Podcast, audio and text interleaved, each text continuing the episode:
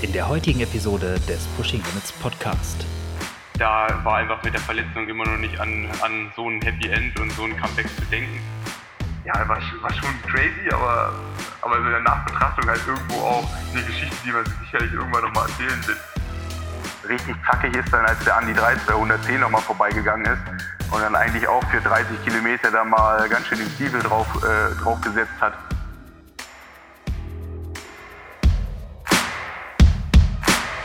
Hallo und herzlich willkommen zu einer neuen Episode des Pushing Limits Podcast.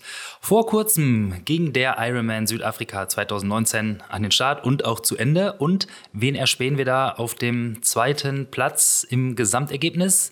Nils Frommhold oder wie Niklas ihn von nun an nur noch nennt, Comeback Nils. Denn wir haben Nils im letzten Jahr das ein oder andere Mal begleitet, unter anderem im Windkanal oder auch beim Zahnarzt. Was es damit auf sich hatte, verlinke ich gerne mal in den Show Notes. Aber Nils hatte eine wirklich lange, lange verletzungstechnische Durststrecke, bei der sich alles so ein bisschen rund um seine Achillessehne drehte. Und somit hat es uns wirklich richtig gefreut zu sehen, dass er mit einem starken Rennen in Südafrika auf den zweiten Platz kam und ja, somit alles wieder so aussieht, als ob es jetzt geradeaus nach vorne gehen kann und wieder richtig angegriffen werden kann. Und um das ein wenig zu würdigen und auch einfach mal zu schauen, wie denn so die Zeit für ihn war, wie er mit der Verletzung umgegangen ist, was passiert ist und so weiter und so fort, hat sich Niklas den lieben Nils geschnappt und sich mit ihm eine ganze Weile unterhalten. Von daher, wenn du Bock hast, mal zu hören, wie auch so eine Verletzungsgeschichte vonstatten geht und wie wichtig es ist, sich da vernünftig mit auseinanderzusetzen, sich da durchzukämpfen und dann am Ende wieder positiv da rauszugehen, dann hör dir jetzt diesen Podcast an. Viel Spaß! So, die Aufnahme läuft. Das ist der zweite Podcast mit Nils Frommholt. Den äh, ersten haben wir am 31. März letztes Jahr aufgenommen, also schon über ein Jahr her. Äh, und es gibt gute Neuigkeiten beziehungsweise gute Anlässe, warum wir wieder miteinander quatschen. Zumindest im Podcast. Ich meine, wir quatschen ja so häufiger mal miteinander. Äh, es geht um das Comeback äh, beim Ironman Südafrika mit dem zweiten Platz. Und das ist Anlass genug, um sich nochmal über dich und deinen Sport zu unterhalten, Nils. Ja, hallo Niklas. Äh, hat ja lang genug gedauert. Ich konnte mich schon fast gar nicht mehr ans letzte Jahr erinnern. so lange ist das her. Aber umso schöner, dass wir dieses Jahr auch äh, äh, ja, einen, anderen an, einen anderen Anlass haben. Und ja, ähm, von daher, ähm, wir haben ja schon ein paar Fragen über Instagram gesammelt. Und ich hoffe, genau. dass wir in der nächsten Zeit die, oder in den nächsten paar Minuten das halt auch weitestgehend gut beantworten können. Ja, ich habe es mal so ein bisschen zusammengefasst. Also du weißt ja nicht ganz genau, was ich aus den Fragen, die gekommen sind, über deine Seite und über unsere Seite jetzt geworden ist. Deshalb äh, Überraschung, Überraschung. Ähm, aber lass uns erstmal noch mal ganz kurz über die Zeit vor dem Comeback sprechen, weil ein Comeback hat ja immer was damit zu tun, dass halt irgendwie was war, was außerplanmäßig schlecht ist eigentlich. Ähm, erzähl doch einfach nochmal, was, was genau alles schiefgelaufen ist in den letzten Monaten. Äh, warum warum es ein Comeback geben musste ähm, und vielleicht auch nochmal so genau wie möglich, was eigentlich die Verletzung gewesen ist, die dich da so ausgebremst hat. Ja, also ich sage jetzt mal, ähm, die letzten Monate liefen ja zum Glück gar nicht mal so schlecht, weil sonst ist man ja nicht imstande, so eine Leistung zu bringen. Aber ähm, das, ich sage jetzt mal gerade das vierte Quartal 2017 und eigentlich das eigentlich weitestgehend 2018, eigentlich eher deutlich schlechter die erste Hälfte von 2018, weil da war einfach mit der Verletzung immer noch nicht an, an so ein Happy End und so ein Comeback zu denken, weil ich habe, äh, ich glaube, das war, es hat so ein bisschen angefangen Ende August 2017. Ähm, so richtig bewusst wurde mir es dann eigentlich nach dem Rennen beim 73 in Zell am See, weil das Rennen konnte ich eigentlich noch weitestgehend gut ins Ziel bringen, aber der Weg zur, zur Siegerehrung am Abend, der war eigentlich schon ohne Schmerzen gar nicht mehr möglich. Und dann, wie es dann so ist, ich meine, nach dem Rennen kann schon mal was wehtun. Ähm, da habe ich das Problem auch gar nicht so als das Problem gesehen, wie es dann schlussendlich war. Und auch ähm, zwei Wochen später im Rügen ähm, ist es jetzt eigentlich dann, also, so, also in der Zeit zwischen Zell am See und Rügen ist es eigentlich auch äh, ja nicht wirklich besser geworden, aber ich habe es trotzdem nochmal versucht, weil ich einfach auch dachte, das ist halt einfach so ein Wehwehchen, was einfach durchs viele Training kommt. Ja, ich, äh, ich, erinnere mich, an Rügen erinnere ich mich noch. Äh, da bist du damals nicht mit der Sprache rausgerückt, was eigentlich los ist. Also ich meine, man hat dir so ein bisschen angemerkt, dass du dich nicht so wohl gefühlt hast. Vor allen Dingen in unserem Hotelzimmer gab es da diese Treppe hoch zu dem Bett. Äh, da bist du immer, ich weiß nicht, ob du die sogar rückwärts runtergegangen bist. Also auf jeden Fall bist du da ordentlich schon vor und nach dem Rennen rumgerumpelt. Hast aber nichts gesagt damals, ne? Also du hast das irgendwie mit dir selber ausgemacht, so ein bisschen erstmal. Ja, man träumt ja immer von so einem zweistöckigen Hotelzimmer, ne? nee, ähm, es war halt einfach so klar. Ähm, ich meine, jeder kennt es, der mit der Achillessehne oder ähm, mit dem Fersenbein Probleme hatte. Treppen sind halt der, der natürliche Feind.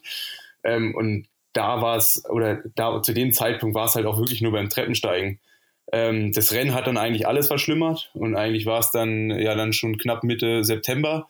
Und im Hinterkopf war für mich halt immer noch 2017 äh, Kona und ich wusste halt, dass ich halt auch richtig fit bin. Und dann gab es halt einfach irgendwie die Möglichkeit, okay, jetzt ähm, lasse ich das alles mal abchecken, guck dann, was es ist, aber ähm, immer im Hintergedanken irgendwie auch eine Lösung für Corona zu finden.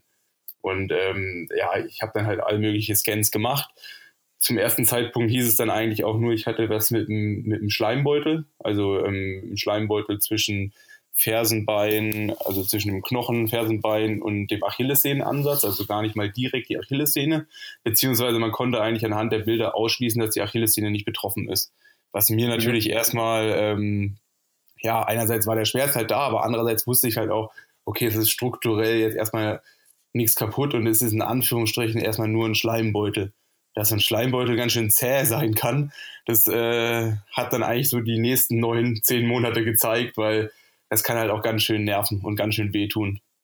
Ähm, schlussendlich habe ich es dann doch irgendwie probiert, Hawaii ähm, auch noch einigermaßen rüber zu bekommen. Habe auch zwischendurch wieder ganz gut ins Lauftraining gefunden, bis dann eigentlich so zwei, drei Wochen vor Hawaii. Und dann hieß es eigentlich nur noch irgendwie das ja, verdrängen, irgendwie eine Möglichkeit finden, das Rennen auch zu beenden. Ich bin dann auch vorher gar nicht mehr groß gelaufen. Eigentlich in Kona selber hatte ich, glaube ich, zwei oder drei Läufe, die sich jetzt auch nicht wirklich gut angefühlt haben und eigentlich so war auch an einem normalen, also eigentlich hat mich meine Ferse mehr beschäftigt wie alle meine Gegner und alle, alles, was in Kona so schön und äh, oder nicht schön ist. Und ähm, ja, schlussendlich war es dann halt so, ich, ich wusste, dass ich in Kona fit bin. Ich konnte eigentlich auch ganz gut zeigen, aber äh, bei Kilometer 12 war halt der Schmerz, der mich ja schon zu dem Zeitpunkt fast zwei Monate begleitet hat, der war dann einfach so groß, dass ich an so einen Punkt gekommen bin, wo ich einfach gesagt habe, okay, bis hierhin und nicht weiter. Also es war so eine Sekunde in meinem Kopf drin, die einfach gesagt habe, okay, ich bin jetzt so häufig in den Schmerz reingegangen, auch im Training vorher. Jetzt bin ich an dem Punkt, ähm, das hat eigentlich keinen Sinn. Und äh, ja, war auch nach Kona deswegen gar nicht so groß enttäuscht, weil ich wusste, ich habe eigentlich alles getan. Also auch die Zeit davor. Ähm, ich bin teilweise länger geblieben in Berlin für zwei Wochen, weil ich halt einfach da mit meiner Physiotherapeutin Christine die perfekte äh, ja die perfekte, auch mit Matthias Dietze, mit den beiden zusammen, hatte ich eigentlich tagtäglich, wurde ich behandelt. Ich, ähm, dadurch, dass ich ja auch lange Zeit da gewohnt habe, ähm, kann ich die ganzen Ärzte drumherum und es war eigentlich das Beste, was ich alles so machen konnte. Also ich habe sowohl sportlich als auch in, dem, in der ganzen Prophylaxe und halt auch was dann akut, als die Verletzung da war, habe ich eigentlich alles Mögliche getan, um das Beste noch rauszuholen.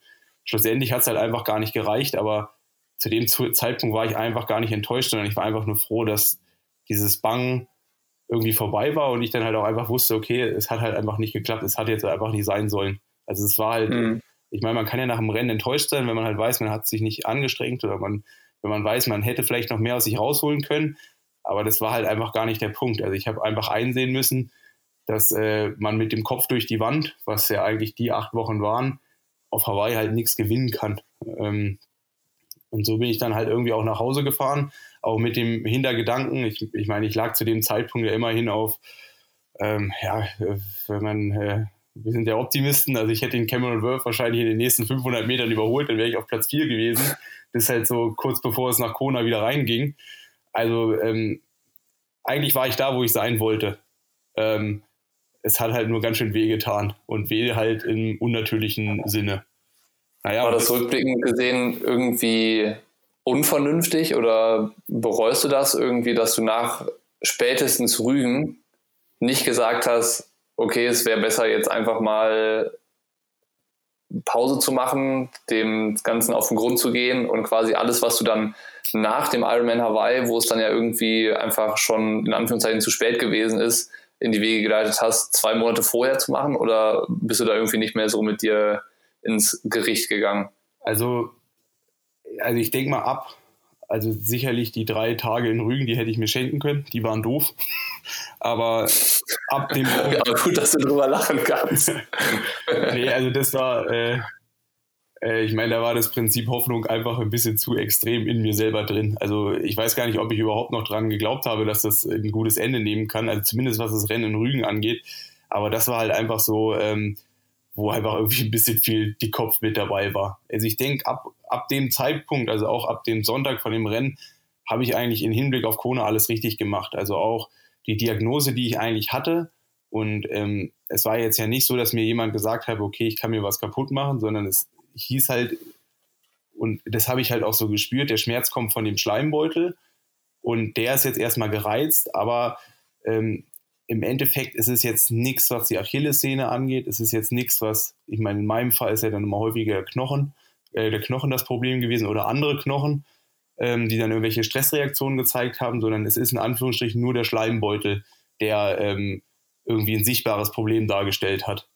Und von daher habe ich mir da jetzt gar nicht so groß die Kante gemacht, dass ich halt was mir, mir mehr Schaden zufügen kann, sondern ich habe mir eigentlich eher Gedanken bekommen, wie kriege ich dieses Problem irgendwie in den Griff, beziehungsweise wie kriege ich unter den Umständen noch einen Ironman hin.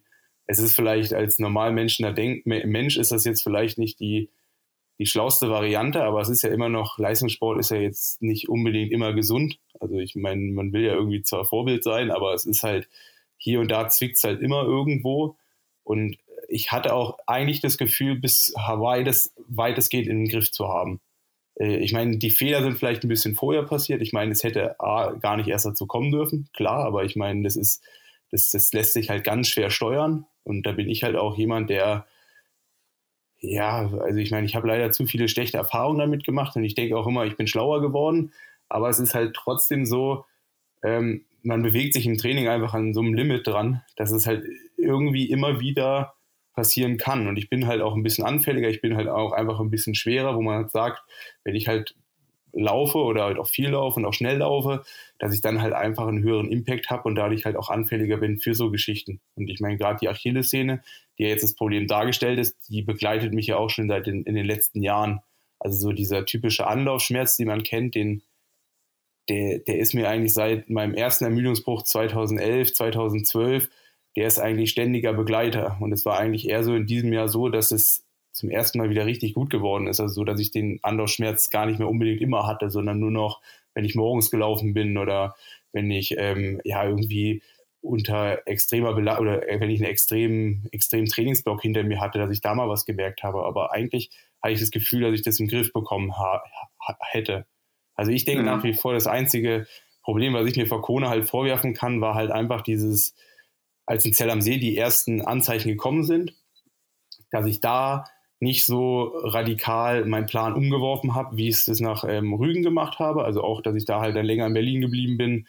Ähm, wirklich ähm, Priorität A, die die Verletzung halt hatte und nicht ähm, irgendwie mein Training noch durchzubekommen, dass ich das halt nicht einfach zwei Wochen vorher gemacht hätte, sondern halt die zwei Wochen eigentlich weitestgehend normal trainiert habe. Und da, ich meine, ich, ich denke, das Problem war schon so akut, dass ich da vielleicht es nicht hätte in den Griff bekommen können und Corona hätte vielleicht nicht besser ausgehen können. Aber sicherlich die Geschichte, die dann danach eigentlich, ja, eigentlich mich das ganze Jahr 2018 gekostet hat, die hätte ich sicherlich besser hinbekommen können. Und was hast du nachher weiter gemacht? Also ähm, klar, ich denke, das eine ist dieses mit sich äh, hadern. Das ist ja so ein bisschen so dieser andauernde Prozess, aber irgendwie hast du ja auch angefangen, Dinge in die, in die Wege zu leiten. Also hast ja dann äh, alles Mögliche unternommen, um dem irgendwie auf, auf den Leim zu kommen. Ich meine, wir haben dich auch einmal in Stuttgart begleitet, als du dann beim Zahnarzt gewesen bist. Das Video können wir auch nochmal irgendwie ähm, verlinken, dass die Leute sich das nochmal anschauen können. Du hast ja wirklich ein Riesenprogramm abgespult, um das überhaupt wieder erstmal in den Griff zu bekommen, die Probleme, die da waren mit der, ich sag mal, mit dem Achillessehnenbereich. Ähm, und zum anderen, dieser Prozess hat erstmal ewig gedauert, wenn ich so aus der Perspektive, äh, dass du mich halt auch ständig angerufen hast und mir erzählt hast, was, was es quasi Neues gibt. Ähm, und dann aber halt auch diese ganzen Unternehmungen, diese ganzen, das war ja ein, ein einziger Akt, der monatelang gedauert hat. Ähm, was hast du alles konkret gemacht, um quasi der Sache auf den Grund zu gehen und die Sachen dann auch in den Griff zu bekommen? Ja, also ich sage jetzt mal, ich meine, wenn wir ja schon bei Hawaii dann mal gewesen sind, ähm, im Endeffekt von, von da habe ich mir eigentlich direkt schon das nächste MAT besorgt. Und äh, von da an hatte ich dann eigentlich auch, ich weiß gar nicht, ich glaube, bin Mittwoch gelandet. Ich war es abends noch in der Röhre, also ich war kein, also ich, äh, wie soll ich sagen, ich habe nach dem Rennen nicht geschlafen mit dem ganzen Jetlag und lag halt hier schon, habe das alles checken lassen. Ähm, und in der, in dieser Diagnose wurde eigentlich genau das gleiche bestätigt, was ich vorher halt auch gesagt bekommen hätte, dass also dass der Schleimbeutel das Hauptproblem ist, aber dass man da war dann schon leichte An An Ansätze, die halt auch gezeigt haben, dass im Knochen halt auch das Problem ist. Also man muss halt auch dazu sagen, ich hatte es dann am Ende sogar auf beiden Seiten gehabt. Die linke Seite war dann am Ende eigentlich die schlimmere und die rechte, die habe ich relativ schnell dann wieder den Griff bekommen. Also die war relativ schnell nach Hawaii wieder in Ordnung. Und das war eigentlich so der erste Punkt, den ich gemacht habe. Und dann war es halt einfach so, okay, ähm, mit Knochen und dem kenne ich mich aus. Ähm, ich meine, ich habe es jetzt mittlerweile an beiden Schienbeinen, an beiden Füßen, jetzt halt an beiden Fersenbeinen, die dann äh, schlussendlich noch dazugekommen sind ähm, da wusste ich halt einfach oder weiß es halt auch immer noch, dass das Beste, was für mich halt auch einfach ist, ist eigentlich Ruhe. Und ähm, ich war nach Kona auch einfach leer. Also so dieses sechs bis acht Wochen hoffen und bangen und dazu noch irgendwie zu wissen, man ist fit und irgendwo das dann auch nicht zeigen, zeigen zu können oder zeigen können zu dürfen. Ähm, das hat mich einfach, das hat so viel Kraft gekostet, dass ich danach halt einfach irgendwie durchschnaufen musste. Und ich habe eigentlich auch nach dem MAT erstmal vier Wochen aktiv eigentlich gar nichts gemacht. Also sowohl was ähm, das Training angeht, aber halt auch was die Verletzungen angegangen ist. Und gefühlt ist in dem Zeitpunkt auch ein bisschen besser geworden. Und ich meine, dann irgendwann im November, als ich dann wieder angefangen habe im Training, dann habe ich halt das komplette, das komplette Programm aufgespult. Also da war es dann teilweise so, dass ich an den, ich würde sagen, so bis Mitte Januar eigentlich ähm, tagtäglich zu ähm, Physiotherapie hatte, irgendwelche ähm, Heilpraktiker, Osteopathen, habe mich in alle Richtungen irgendwie nochmal informiert, bin halt auch in, in der halben Republik rumgefahren, weil es irgendwie einfach auch nicht besser werden wollte. Aber es war immer noch so, ich meine, man macht sich ja im November, Dezember macht man sich jetzt nicht so mega viel Stress, dass man da vielleicht noch so viel verliert, wenn man halt irgendwie nicht läuft. Weil ich bin ja zu dem Zeitpunkt auch schon wieder Rad gefahren und ähm, geschwommen bin ich eigentlich auch. Es hat sich aber nie gut angefühlt. Also es war immer eher so dieses, ja, ich weiß, dass ich jetzt mich eigentlich bewegen muss, damit ich, ähm, ähm, damit ich halt im Winter einfach die Grundlage lege. Aber ähm, andererseits war es halt immer noch so einbeinige Schwimmwänden und irgendwie kommt man dann nach dem Schwimmtraining raus und es, es, es irgendwie fühlt sich auch nicht richtig gut an und ich habe dann teilweise auch extreme Übungen dann dafür gemacht. Also jeder, der so ein bisschen Achillessehne ähm, das Problem hat, der kennt ja so diese klassischen exzentrischen Übungen es war dann bei mir so zu dem Zeitpunkt, dass ich halt morgens um, wir trainieren um 6.30 Uhr, da bin ich eine halbe Stunde früh aufgestanden, um morgens noch irgendwelche Wadenhebenübungen zu machen für eine halbe Stunde.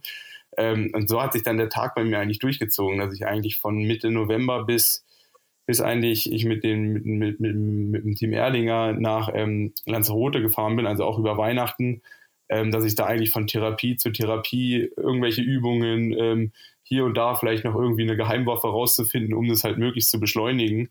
Aber es war dann halt einfach so, es ist, es hat eigentlich, grundsätzlich hat es eigentlich erstmal nur Energie gekostet, weil es war eigentlich ewig lang, hat sich einfach nichts getan, beziehungsweise ich hatte eher das Gefühl, dass sich das auch nochmal verschlimmert. Und so ist ja dann eigentlich auch die Diagnose so ein bisschen gekommen. Also ich bin dann im Januar habe ich zum ersten Mal wieder so einen Laufversuch gestartet. Ähm, das hat auch funktioniert. Also ich konnte auch laufen. Also ich konnte eine halbe Stunde laufen. Das war kein Problem. Es hat sich auch besser angefühlt wie die zwölf Kilometer in Kona. Ähm, also wir sind jetzt im Januar 2018. 2000. Ne, das ist äh, genau. Also wir sind noch quasi auf dem Weg zurück. Genau. Ja. Also da sind wir beim alten Podcast. ähm, aber ich habe dann halt relativ schnell gemerkt, als ich so 20 bis 30 Minuten gelaufen bin, es funktioniert, aber was ich gerade mache, das ist halt irgendwie auch nicht richtig, weil die Heilung einfach nicht, einfach nicht da ist. Also es ist halt einfach, ich habe in den vier Monaten viel Zeit und Nerven und all Mögliches investiert, aber es ist erstmal nichts besser geworden. Und ähm, dann halt wieder, ähm, wie es dann so ist, irgendwann muss man ja dann einfach die Reißleine ziehen. Ich habe dann ein Trainingslager abgesagt. Ich wollte eigentlich nochmal zusammen mit den Erdinger Jungs, nach, Jungs und Mädels nach, nach Lanzarote. Das habe ich dann abgesagt. bin dann nochmal zum neuen Arzt gegangen, ähm, nochmal MATs und dann gab es eigentlich die knallharte Diagnose so im hm, Ende Januar, ähm, quasi, dass ich halt ein riesen dickes Knochenödem in der Achillessehne habe. Also und das war natürlich, also nicht in der Achillessehne, sondern im, im Fersenbein. An der Ferse, ja. Genau, also das ist, einerseits war es halt ganz gut, weil das, was man vorher mal diagnostiziert hat, also was man, das habe ich noch gar nicht gesagt, also was so im November wurde ja quasi eine richtige strukturelle Veränderung in der Achillessehne äh, diagnostiziert. Und die hat sich eigentlich, und was ja eigentlich damals immer so als das Problem äh, gesehen wurde, dass die sich eigentlich auch verbessert hat.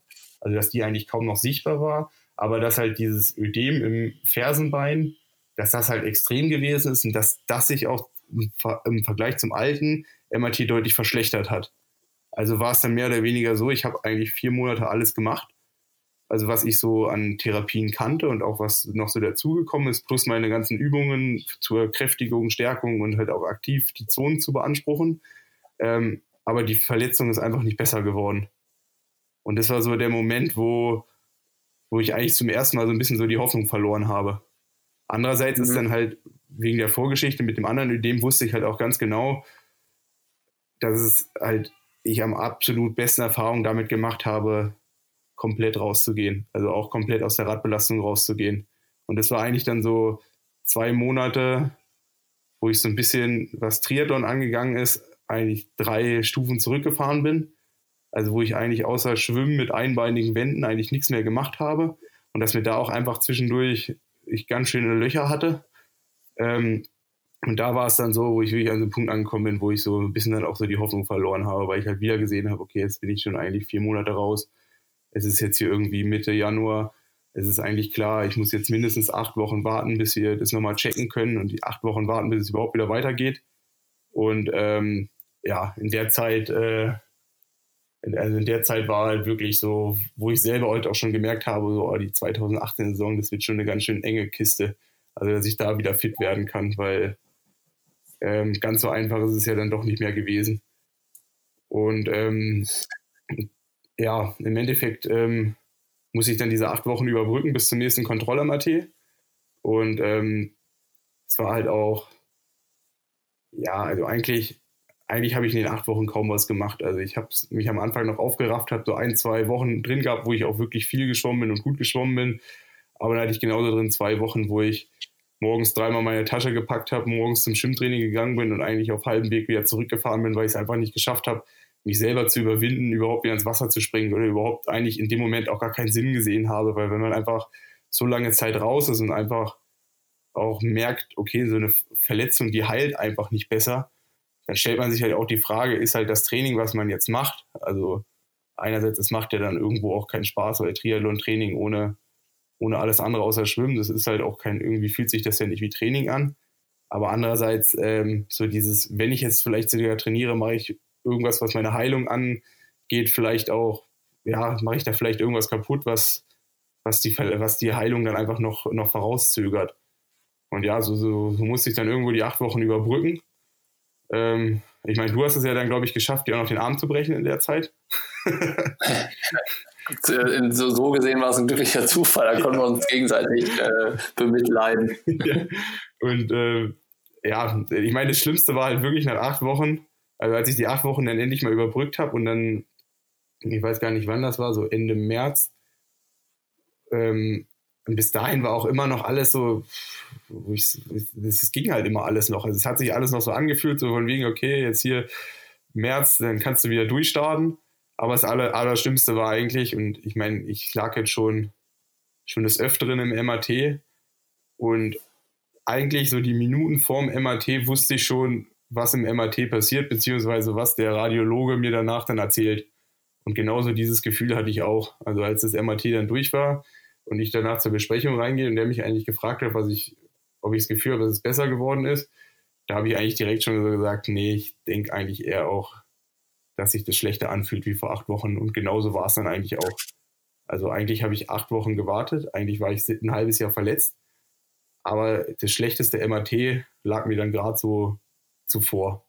Und das war mhm. eigentlich so, das war so ein richtiger Tiefpunkt. Also nicht, dass die acht Wochen vorher schon schlimm genug waren, Also wo ich dann auch wirklich so Motivationsprobleme hatte, sondern dann war einfach so, okay, diese ganzen Hoffnungen, die man hat, dieses ganze im Kopf sich schon irgendwelche neuen Ziele zu setzen, irgendwelche neuen Pläne zu schmieden, die dann auch so komplett über den Haufen geworfen werden. Und ich meine, bisher konnte ich mir immer schön reden, dann Ende März einzusteigen, dass ich dann noch irgendwie im Juli oder so eine ansprechende Form haben kann. Aber ich meine, das MAT war halt so, wo ich halt wusste, okay, es sind jetzt hier nochmal acht Wochen. Und das war halt mhm. einfach so der Moment, äh, wo, wo ich so komplett was mit Triathlon angegangen bin, eigentlich so mein 2018 erstmal irgendwie so hinten angestellt habe. Und dann war natürlich die nächste Frage, warum heilt das schon wieder nicht? Also es ist, ähm, es ist halt, wie gesagt, ähm, die Achillessehne war ja dann in Ordnung zu dem Zeitpunkt, aber ähm, das Ödem im, im Knochen, das ist, hat sich halt einfach vergrößert. Ich meine, klar kann man jetzt sagen, ähm, MRTs sind ja auch immer so ein bisschen zeitverschoben. Also es ist jetzt, also man kann jetzt nicht so tausendprozentige Aussagen machen, gerade was so die Heilung von so Ödemen angeht, aber es war halt schon deutlich schlimmer oder deutlich größer zu sehen, wie es halt vorher war. Und dann ging es halt eigentlich in die nächste Runde. Und da war, war ja eigentlich deine Ausgangsfrage auch so ein bisschen, ähm, kam die her, weil ähm, dann kam halt einfach so der Punkt, man sagte ja auch, ähm, wenn nach einem halben Jahr äh, ein Ödem nicht richtig verheilt, dann irgendwann besteht halt die Gefahr, dass der Knochen sich nicht mehr von selber heilen kann.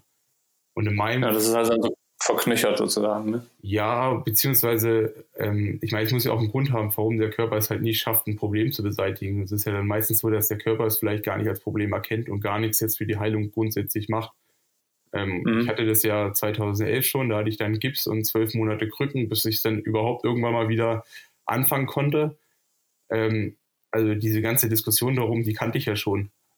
Und dann war es halt auch wirklich so, ja, eigentlich gab es dann so eine Zwischenspalt, also gab es so eine, so eine Diskussion auch mit mir und mit den Ärzten und all, die mir dann auch wichtig waren, die mir dann auch geholfen haben, macht jetzt eine Operation sogar Sinn. Und äh, ich war dann eigentlich vorher, habe ich immer gesagt, ich will mich auf keinen Fall operieren lassen, gerade auch Achillessehne, wenn man da irgendwie dran rumschnippelt, wer weiß, wie das dann nochmal wie es dann alles wird und wer sagt dann überhaupt, dass es irgendwie besser wird. Und ähm, ja, aber irgendwie war diese Enttäuschung und dieses Niedergeschlagen auch in den ersten ein, zwei Tagen so groß, dass ich eigentlich gesagt habe, okay, ich, ähm, ich muss mich jetzt eigentlich wegen der Operation mal erkundigen. Also ich kann es auch von zwei, drei anderen ähm, Triathleten, die ein ähnliches Problem hatten. Also der mit dem Lasse Priester war ich eigentlich die ganze Zeit auch im Austausch. Der hat mir einen Arzt in der Schweiz halt auch schon die ganze Zeit empfohlen. Und ich kannte halt auch so ein bisschen die Geschichte von der Lisa Norden. Ähm, und da war es dann auch einfach so dieses oh, Operation, Operation, mache ich das? Und irgendwie schlussendlich, eigentlich habe ich mich für einen Arzt entschieden. und zu dem ich eigentlich mhm. nie gefahren bin, weil als ich den zweimal angerufen habe, er nicht da war und ich ihm nicht auf die Mailbox gesprochen hätte. Und nur deswegen bin ich nicht quasi bei dem einen Arzt gelandet, sondern halt bei dem Arzt von dem, ähm, von dem Lasse Priester, der den mir empfohlen hatte in der Schweiz, äh, beim Dr. Weißkopf. Und der war zum ersten Mal halt so, dass er eigentlich gesagt hat, okay, eine Operation kann man auch machen. Er hat mir das auch alles erklärt, aber er hat halt gesagt, okay, wir probieren es jetzt nochmal zwei Monate auf, auf normalen Weg. Und wenn es dann nicht, wenn es dann nicht äh, funktioniert hat, dann kann man im Sommer immer noch entscheiden, ob man operiert oder nicht. Also von daher war so ein bisschen das Thema dann auch weg. Und dazu kam halt auch noch, dass sich so über meinen behandelnden Arzt hier in Freiburg, bei dem ich eigentlich auch schon immer bin, der mich auch gut kennt, der meine letzten Ermüdungsbrüche auch behandelt hatte, haben wir es nochmal probiert mit so einer oralen Cortisonentherapie, also einfach mit so einer Tablettentherapie. Und das war auch so zum ersten Mal. Ich meine, klar, ich hatte das relativ hochdosiert ähm, genommen und Cortison ist jetzt auch nicht unbedingt etwas, was, was man ja, was man so groß empfehlen sollte, also auch damit dann das Sport zu machen. Aber es war halt auch wirklich zum ersten Mal, also als ich das dann gemacht habe, also wir sind ja dann jetzt ungefähr so Anfang April vor einem Jahr, also ähm, mhm. war es zum ersten Mal so, dass ich nach einem halben Jahr aufstehen konnte morgens und keine Schmerzen mehr im Fersen-Achilles-Bereich hatte. Und das war zum ersten Mal so, wo ich dachte so, ich meine, wie man dann so ist, denn man steht halt auf und denkt so, oh, wo ist der Schmerz, wo ist der Schmerz? Zwei Sekunden steht man vom Spiegel, macht irgendwelche Lauf-ABC-Übungen und denkt sich so, oh, der ist immer noch nicht da, der ist immer noch nicht da. Und ich glaube, zum ersten Mal hatte ich äh, nach, nach, nach Rügen von mir aus, hatte ich morgens keine schlechte Laune, weil sowas halt die erste halbe Stunde am Tag, das war halt, Das war halt das Schlimmste überhaupt. Daher halt auch dieses komische Treppen runtersteigen und so, weil wenn ich die Achillessehne nicht warm gemacht habe, das, das war verrückt. Und dann war zum ja, ersten Mal so dieses, dieser Moment, wo ich gedacht habe, okay, es ist jetzt irgendwas besser geworden. Es hat sich richtig so angefühlt. Ich meine, klar, irgendwo ist im Hinterkopf ja auch drin, ähm, es hat jetzt hier eine Tablette dazu geholfen. Also Cortison ist ja schon gerade was Schmerzlinderung und auch was Entzündung angeht, sehr effektiv. Aber es war dann ja. so, es, es, hat sich einfach gut angefühlt. Und es war halt auch so der Moment, ähm, ja, wo ich irgendwie, es ist total bescheuert, man nimmt eine Tablette, aber irgendwo war wieder Hoffnung da. Und ähm, das war halt auch der Grund, warum mir der Dr. Weißkopf zum Beispiel gesagt hat, es ist jetzt erstmal das Thema Operation ist vom Tisch, weil ähm, solange halt Cortison im Körper ist, ist wegen Infektionsgefahr Pipapo, ähm, ist, kommt für ihn eine Operation erstmal nicht in Frage und man muss quasi erstmal, ähm, ja, ähm, also bis zur letzten Einnahme hat über irgendwie vier bis sechs Monate müssen da vergangen sein, bevor er halt operieren würde. Von daher war das Thema halt durch und von daher war es dann so, okay, ich probiere es jetzt nochmal auf normalen Weg. Und von da an, es war eigentlich dann wie so ein Wendepunkt. Also Mitte April.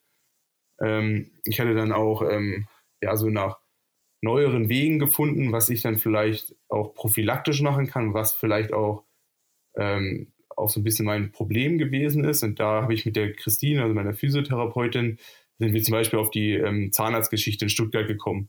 Also weil ja. der erste Gedanke war einfach dahinter, okay, es heilt vielleicht nicht, weil ich irgendwo in mir drin noch einen Entzündungsherd habe. Und da sind ja Zähne immer super, ähm, super anspruchsvoll oder, oder super anfällig. Und das wollte ich eigentlich eher checken lassen bei jemandem, der dann auch die Sicht eines Sportlers dann irgendwie damit auch Erfahrungen hat. Und so bin ich dann da auch gelandet. Ähm, wir haben dann eigentlich ein anderes Potenzial bei mir entdeckt, was sich schlussendlich halt auch extrem aus, ausgewirkt hat. Aber ähm, das, was ich mir eigentlich davon erhofft habe, das ist in dem Sinne eigentlich gar nicht eingetroffen, sondern eigentlich ähm, etwas, was ein ganz anderes Problem beseitigt hat, was aber, denke ich, auch schon wieder in diese Verletzungsgeschichte reingespielt hat, weil es war halt dann so, dass mein, mein Kiefer war so ein bisschen verschoben und durch diese Anpassung, durch diese Sportschiene und diese Nachtschiene ähm, hat einfach dazu geführt, dass ich orthopädisch einfach welche aufgestellt bin oder dass ich halt einfach vom, vom Zahn, vom Oberkörper an einfach lockerer bin und das hat dann in der Kette natürlich auch Auswirkungen auf die Achillessehne.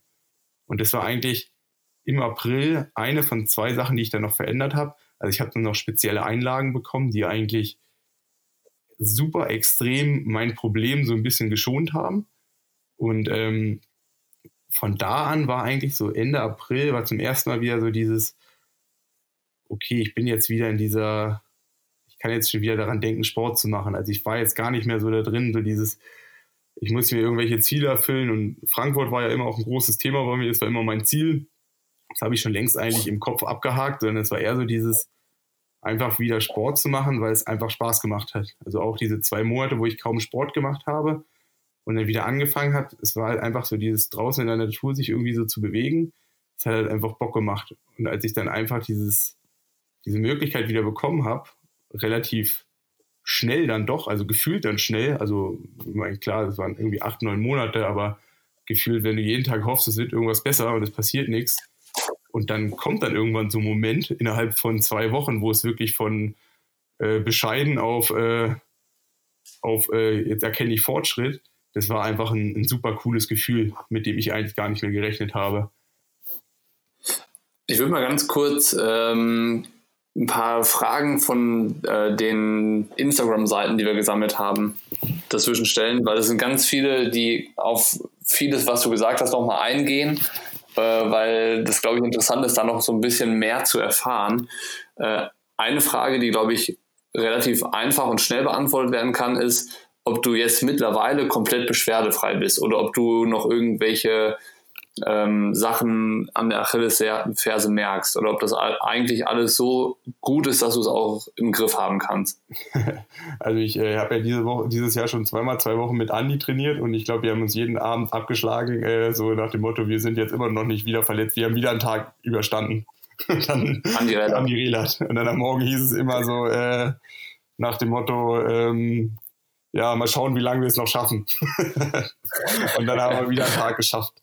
Nee, ähm, also es war dann halt so, ich meine, klar, als ich dann angefangen habe, wieder zu laufen, wo wir dann ungefähr Anfang Juni sind, also ähm, vor zehn Monaten, das war dann schon so, pff, das Gefühl war jetzt nicht immer geil. Also es ist, ähm, im Laufen habe ich meistens nie was gemerkt, aber eigentlich dann danach, also wo sich das wirklich eigentlich dann auch verschlimmert hat. Also ich bin auch ewig lang immer nur jeden zweiten Tag gelaufen und auch wirklich nicht viel gelaufen. Ich bin eigentlich bis in den November rein eigentlich ganz selten mal viel mehr als 60 Kilometer gelaufen. Also eigentlich hat sich da immer so irgendwie eingependelt und ich bin eigentlich auch nie mehr als drei, viermal die Woche gelaufen. Und ähm, eigentlich bis zum Juli, August rein auch alles super verhalten.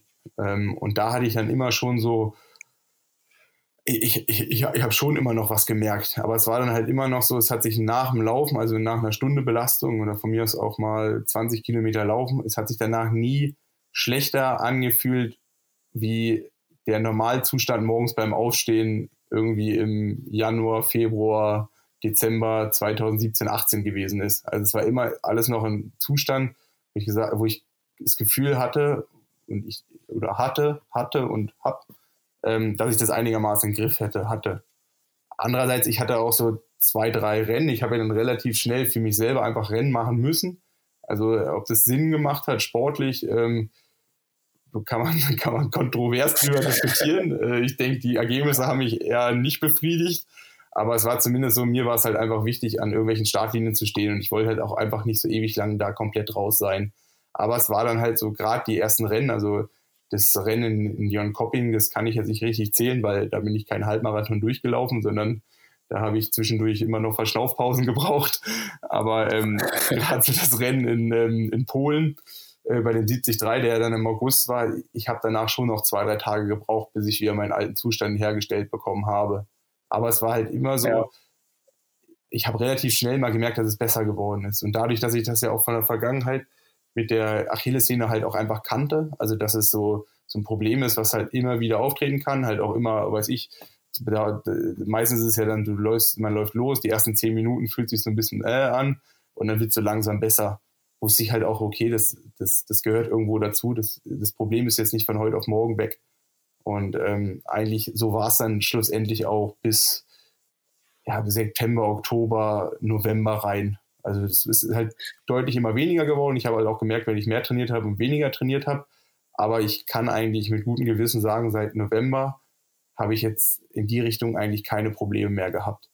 Ich habe halt ab und an, wenn ich gerade beim Krafttraining blöde Übungen gemacht habe oder auch das zu sehr beansprucht habe, dann habe ich nochmal was gemerkt. Aber ähm, jetzt im letzten halben Jahr habe ich ja auch voll trainiert und habe dementsprechend halt auch keine Einschränkungen mehr gehabt. Ja, ich streue jetzt nochmal ganz kurz zwischendurch ein bisschen Salz in die Wunde, weil zwischen November und ähm, dem Wiedereinstieg ins Training gab es auch nochmal so ein paar Rennen, wo du auch einen Sack gekriegt hast. Also 73 Nizza äh, lief soweit ganz gut, aber auch beim Laufen war irgendwie war nix und äh, dann ähm, 73 Lanzarote Anfang Oktober ähm, super starkes Radfahren gehabt. Ich glaube, du hast knapp sechs Minuten Vorsprung gehabt und bis am Ende aber ich sag mal abgeschlagen, nicht mal auf dem Podium gelandet. Das war jetzt hart formuliert, ähm, aber äh, ist quasi, glaube ich, ein guter Einstieg für die nächste Frage, die es da gab. Ähm, wie hast du dich in der ganzen Zeit also in diesen ganzen 18 Monaten, die du gerade erzählt hast, wo es erstmal quasi nur um dich und die Verletzung ging und dann auch diese Phase mit dem Wiedereinstieg und den Rennen, die halt dann überhaupt nicht liefen. Ähm, wie hast du dich die ganze Zeit motiviert, so weiterzumachen und nicht irgendwann zu sagen, ich habe auf die ganze Scheiße keinen Bock mehr, ich hänge jetzt meine Karriere an Nagel?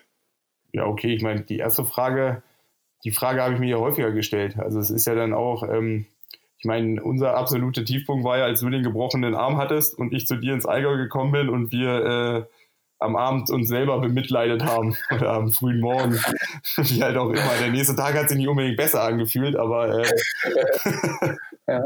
ähm, es war halt dann wirklich so, ähm, ich meine, ich bin jetzt nicht mehr der Jüngste. Also ich bin, äh, damals war ich vielleicht noch 31, aber es macht es jetzt auch nicht unbedingt besser. Ähm, aber wir haben ein zweites Kind erwartet. Ähm, ich, ich habe mich ja dann schon jetzt auch zwei, dreimal verletzt. Und ich meine, es war ja dann auch nicht wieder absehbar, dass es irgendwie wieder besser wird. Oder irgendwann verliert man immer mehr die Hoffnung. Und eigentlich habe ich mit meiner Triathlon-Karriere nie wirklich abgeschlossen, aber eigentlich habe ich das Kapitel mal zugemacht. Und ich habe im im April, also als ich auch die Phase hatte, mich selber so zu motivieren, zu trainieren, weil ich da halt einfach auch gar, kein, gar keine Hoffnung mehr gesehen habe oder auch gar nicht mehr so gesehen habe, dass ich meine Ziele erreichen kann, weil ich mache Triathlon ja schlussendlich als Profi und das, was mich am meisten reizt, ist der, ist das Rennen gegen andere. Und also klar macht das Spaß, sich so zu bewegen, aber das, was mich so anreizt im Training, ist halt dieses, mich gegen andere zu beweisen. Und das war halt alles einfach nicht mehr absehbar. Und ähm, ich habe dann einfach auch so einen Schritt gemacht, wo ich mir, wo ich wieder zurück an die Uni gegangen bin, weil ich halt auch gedacht habe, okay, ähm, irgendwann muss ich ja meinen Kindern auch mal erzählen, äh, dass ich in irgendeiner Art und Weise auch ein, ein Vorbild sein will und sein kann. Und dann ist man ja auch wieder dieses, alles, was man anfängt, muss man auch mal beenden. Und ich habe mich in der Uni wieder eingeschrieben und ich habe im, im Sommersemester eigentlich relativ viel studiert, weil ich einfach auch ja, irgendwie so ein bisschen Abstand vom Triathlon brauchte. Und das hat mir auch einfach so dieses, so eine gewisse Sicherheit gegeben. Ich meine, vielleicht brauche ich meinen Studiumabschluss auch einfach nur als Ego, weil ich es einfach machen will.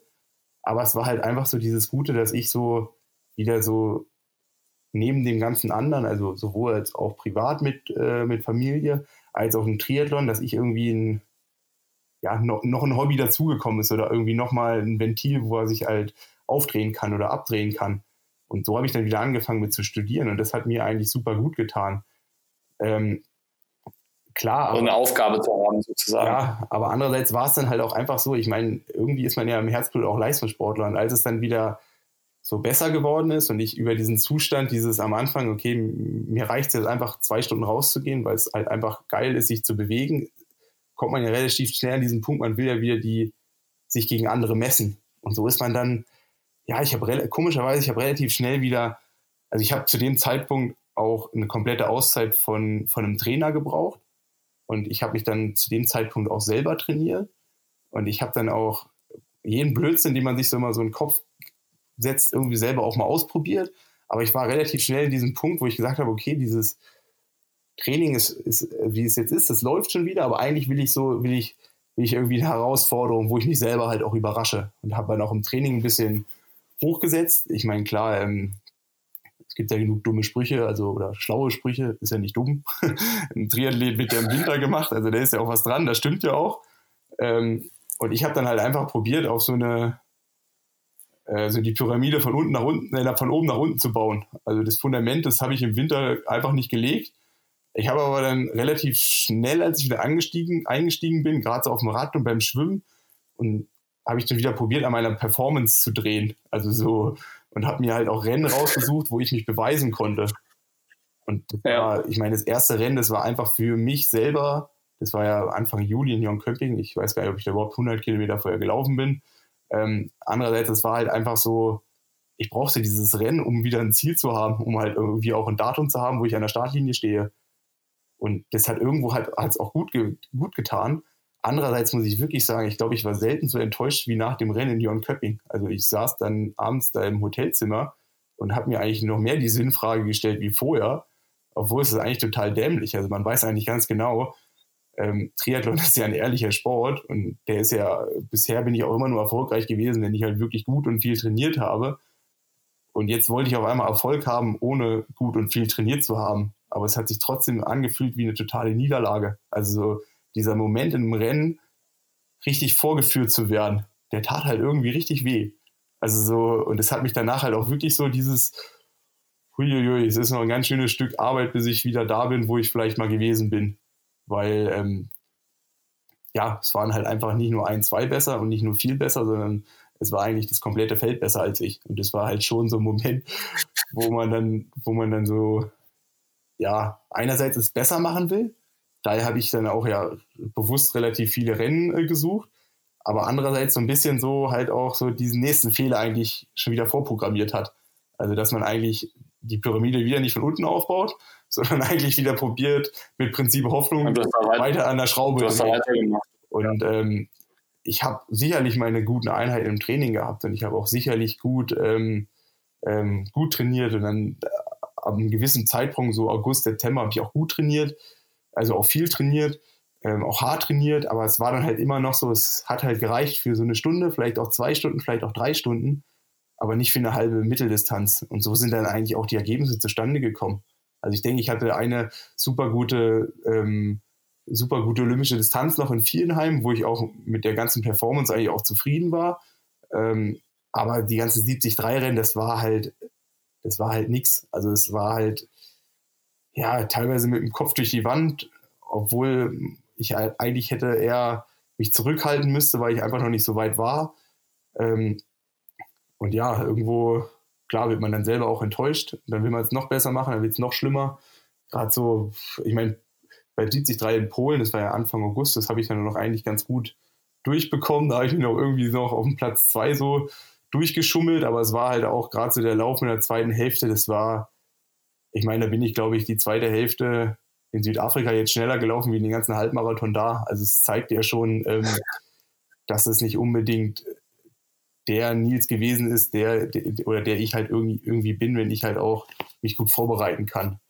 Ja, und dann, ich meine, ja, du hast ja gerade gesprochen über die Rennen im September, das war halt dann wirklich, ja, es war dann irgendwo auch eine Vollkatastrophe. Also. Ach, stimmt, England war ja auch noch. Ja, das, äh, ne? da, war, da war ja äh, England, Nizza und dann Zarote. Ja, also da hatte ich halt alles. Da war Pech, Unvermögen, äh, also da kam halt einiges zusammen. Also es war halt einfach das erste Rennen in Nizza.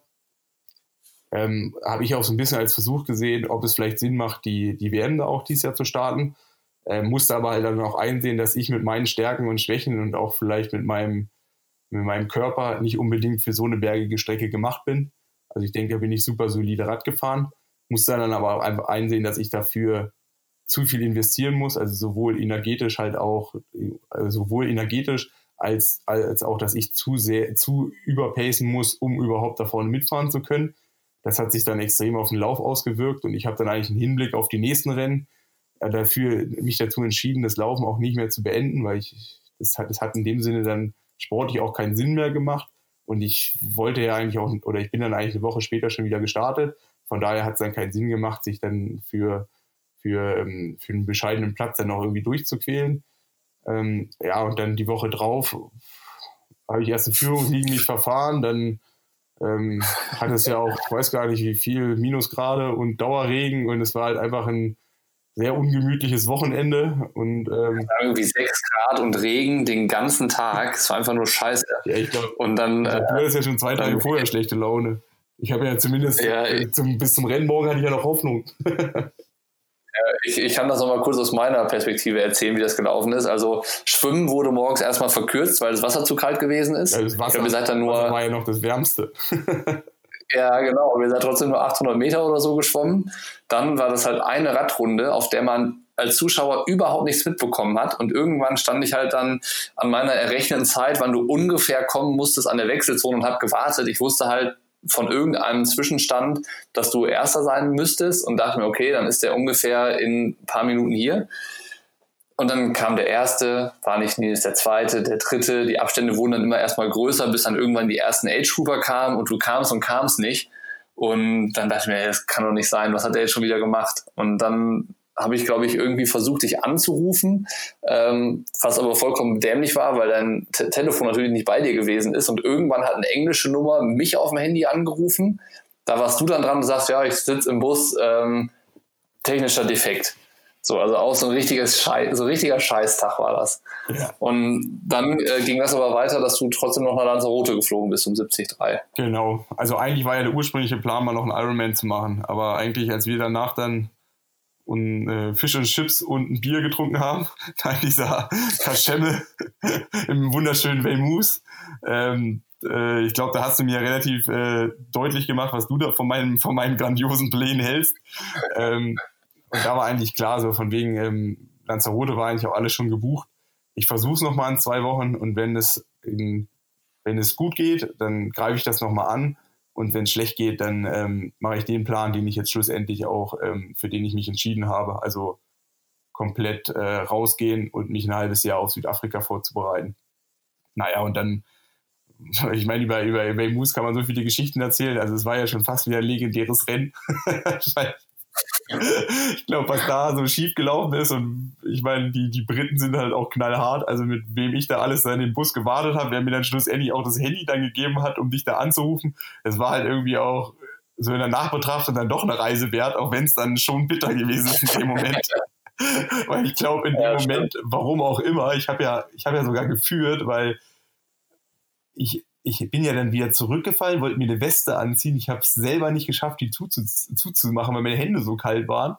Habe das dann zweimal angehalten. Ich habe das nicht hinbekommen. Dann habe ich, mir hab ich mir von so einem Zuschauer die zumachen lassen. Dann äh, war ich dann, habe ich dann, weiß ich, zwei Minuten verloren auf die vorne mit der ganzen Aktion. Hier war ich auch im Niemandsland und so Kälte geht ja auch ganz schön in die Motivation rein. Und dann auf einmal stand der, der Zweite an der, an, der, an der Seite, weil er halt mit Unterfrierung rausgestiegen ist. Und dann war ich schon wieder Zweiter. Und dann habe ich gedacht, das, das kann ja jetzt hier nicht sein. Fünf Kilometer später stand der Will Clark mit einem Platten an der Seite und dann habe ich auf einmal wieder geführt und nicht nur so ein bisschen, sondern richtig. um dann halt zehn Kilometer selber, also bei Kilometer 80 einen Platten zu haben. Und dann habe ich mir noch probiert, ja, den wieder aufzupumpen mit so einer Kartusche. Und ich hatte so wenig Gefühl in der Hand, dass ich mir die komplette Kartusche in die Hand reingebrannt habe. Also die wird ja so kalt und ich hatte kein Gefühl mehr und habe probiert, meinen Reifen aufzupumpen. Und das komplette Ding, also ich, ich habe jetzt davon noch Brandspuren an der Hand, weil sich das so reingebohrt hat. Ja, schlussendlich äh, hat es auch nicht gebracht. Ich habe mein Rad zur nächsten Kreuzung geschoben und da gab es dann Tee und Kekse und ich glaube, in den Verlauf der nächsten. Eine geile Bauarbeiterjacke. ja, das ist eine Bauarbeiterjacke. die hat mir dann wirklich jemand von der Streckenposten dann gegeben und dann hieß ja auch immer, es kommt noch ein Bus, der uns abholt. Ähm, der hat wahrscheinlich jede Menge andere Leute auf der Strecke abgeholt und dadurch, dass wir seit hinten waren, kam der einfach nicht. Aber wir haben halt immer mehr Leute, die da ausgestiegen sind oder die einfach nur angehalten haben und zehn Minuten da mitquatschen wollten. Also es war das Verrückteste überhaupt. Und ähm, ja, schlussendlich hat es halt äh, ein bisschen länger gedauert, aber viele nette Bekanntschaften an der Strecke gemacht. Und die haben es auch alle mit, mit deutlich schlechterem Humor ertragen wie ich. aber es war halt, war halt irgendwo halt, ja, irgendwo war es ja, war, war schon crazy, aber, aber so in der Nachbetrachtung halt irgendwo auch eine Geschichte, die man sich sicherlich irgendwann nochmal erzählen wird. Aber ich meine, klar, sportlich ja. ein, Schuss in den Ofen. Ähm, und ähm, wie gesagt, dann sind wir da bei Fisch und Schutz, hieß es eigentlich ganz klar. Du hast mir gesagt, ich darf nur, ja, du findest es nur sinnvoll, wenn ich in Lanzarote auch endlich mal nicht nur für die Geschichten zuständig bin, sondern auch einfach mal Leistung sprechen lasse. Und deswegen haben, bin ich ja zwei Wochen später dann auch nach Lanzarote geflogen. Eigentlich habe ich mich auch, so ich meine, es gab dann zwei Rückschläge ähm, innerhalb von acht Tagen. Ähm, manchmal halt Pech, manchmal ein bisschen Unvermögen. Ähm, aber ich habe halt immer auch noch an das Gute gedacht und so bin ich halt auch Lanzarote angegangen. Und ich glaube, ich bin dann mit knappen fünf Minuten in die Wechselzone reingefahren. Also es war halt auch wirklich, das Radfahren hat sich gut angefühlt. Aber dann war halt eigentlich dieses Problem, was im Unterbewusstsein die ganze Zeit schon da war, war halt einfach mit dem, was ich im Training realisiert habe, komme ich weit.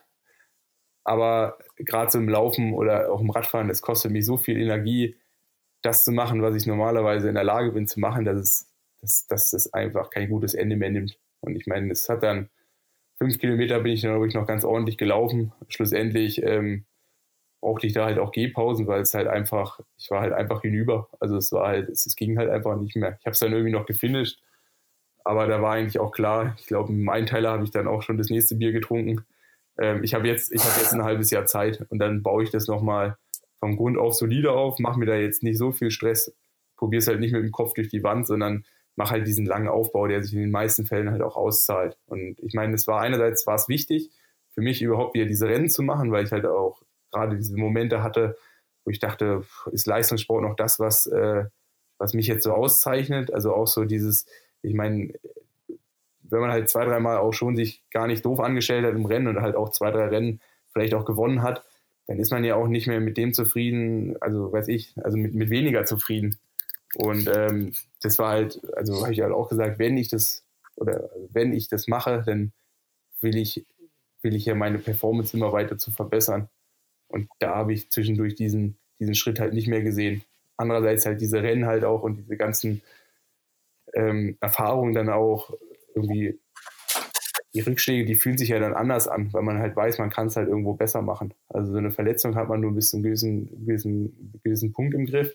Aber so dieses Sportliche, da kann man ja an sich arbeiten. Also auch, ähm, und das hat es dann irgendwo auch leicht gemacht, dann unter diese Saison relativ schnell einen Strich zu ziehen gar nicht mal so eine extrem lange Saisonpause, weil Das habe ich ja schon 2017, 18 gemacht. Da war die Saisonpause ja ein bisschen länger. So hat sich zumindest relativ lang angefühlt. Ähm, und dann halt möglichst, möglichst früh wieder reinkommen ins Training, weil es hat ja immer auch Spaß gemacht zu trainieren, um dann halt auch wieder in der Lage zu sein, ähm, an Leistungen von 2017, also von vor Corona, von vor, vor, der, vor der Verletzung auch anzuknüpfen.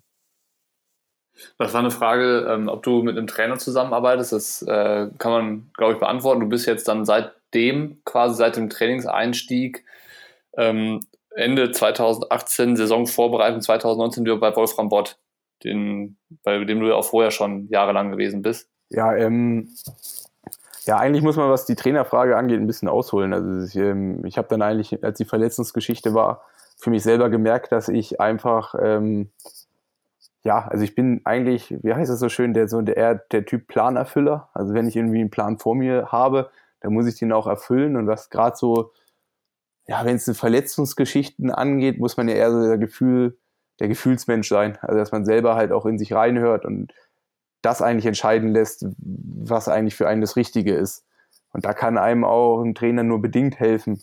Und ich habe dann einfach das Problem gehabt, dass es ähm, ähm, ich das relativ lange ja probiert habe. Aber ich war dann einfach an so einem Punkt, wo ich gemerkt habe, okay, ich brauche jetzt meine Freiheiten und ich probiere das Problem jetzt so in den Griff zu bekommen, wie ich es gern machen würde, ohne mir irgendwie was, einen Trainingsplan, was halt auch vielleicht, wie komme ich so schnellstmöglich in, wieder in Form, um das erstmal außen vor zu lassen, weil ich habe da ja auch einfach ein paar Erfahrungswerte von der Vergangenheit, die mir mal gezeigt haben, sobald ich halt auch von keiner Seite irgendwo irgendwo was habe, dann fällt es mir leichter, irgendwie auch das zu machen, was schlussendlich dann für mich selber am richtigsten ist. Naja, und es war halt dann einfach so diese Phase, aus der dann heraus eigentlich auch entstanden ist, wenn man sich auch viel so Gedanken macht, wie, also ich meine, ich habe mir eigentlich immer schon Gedanken gemacht, wie kann man Training vielleicht planen, was ist vielleicht nicht gut, was halt funktioniert, was halt nicht funktioniert. Und irgendwie aus diesem ganzen, halt, aus diesem ganzen, okay, jetzt nehme ich das selber mal in der Hand und irgendwie, es war ja damals auch nicht der, das Ziel, als ich ähm, äh, mich entschieden habe, jetzt erstmal eine Pause vom Trainer zu machen, ohne Trainer wieder einzusteigen. Aber in dieser Phase, auch gerade als ich dann wieder angefangen habe mit Radfahren und Laufen, was ich ja dann eher aus Bauchgefühl heraus entschieden habe und als es dann auch wieder absehbar ist, dass ich dieses Jahr noch Rennen machen kann, habe ich dann eigentlich für mich selber so entschlossen, okay, jetzt muss ich es mal auf eigene Faust probieren. Also ich selber muss eigentlich alle Ideen, die ich habe, in irgendeiner Art und Weise auch mal umsetzen können. Und damit habe ich dann eigentlich angefangen, mich mal für, für, ein, ja, für zwei, drei Monate selber zu trainieren. Also es war halt auch ein super cooles Gefühl. Also es hat sich auch wirklich cool angefühlt.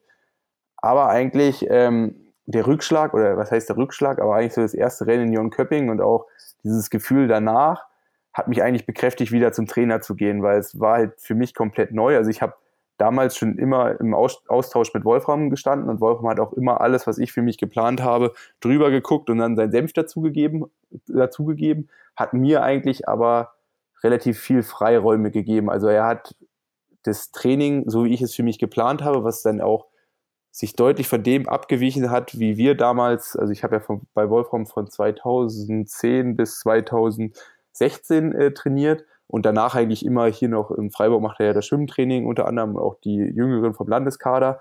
Da, ähm, dadurch hatten wir eigentlich immer auch regelmäßigen Kontakt und wir sind ja auch so befreundet, dass, ähm, ja, dass, dass er so in der Geschichte, dass ich mich selber plane und er seinen Senf dazu gibt, eigentlich nicht so die Richtung vorgegeben hat, sondern eigentlich nur so kleine Anmerkungen gegeben hat, was, was sich auch in dem Moment erstmal gut angefühlt hat.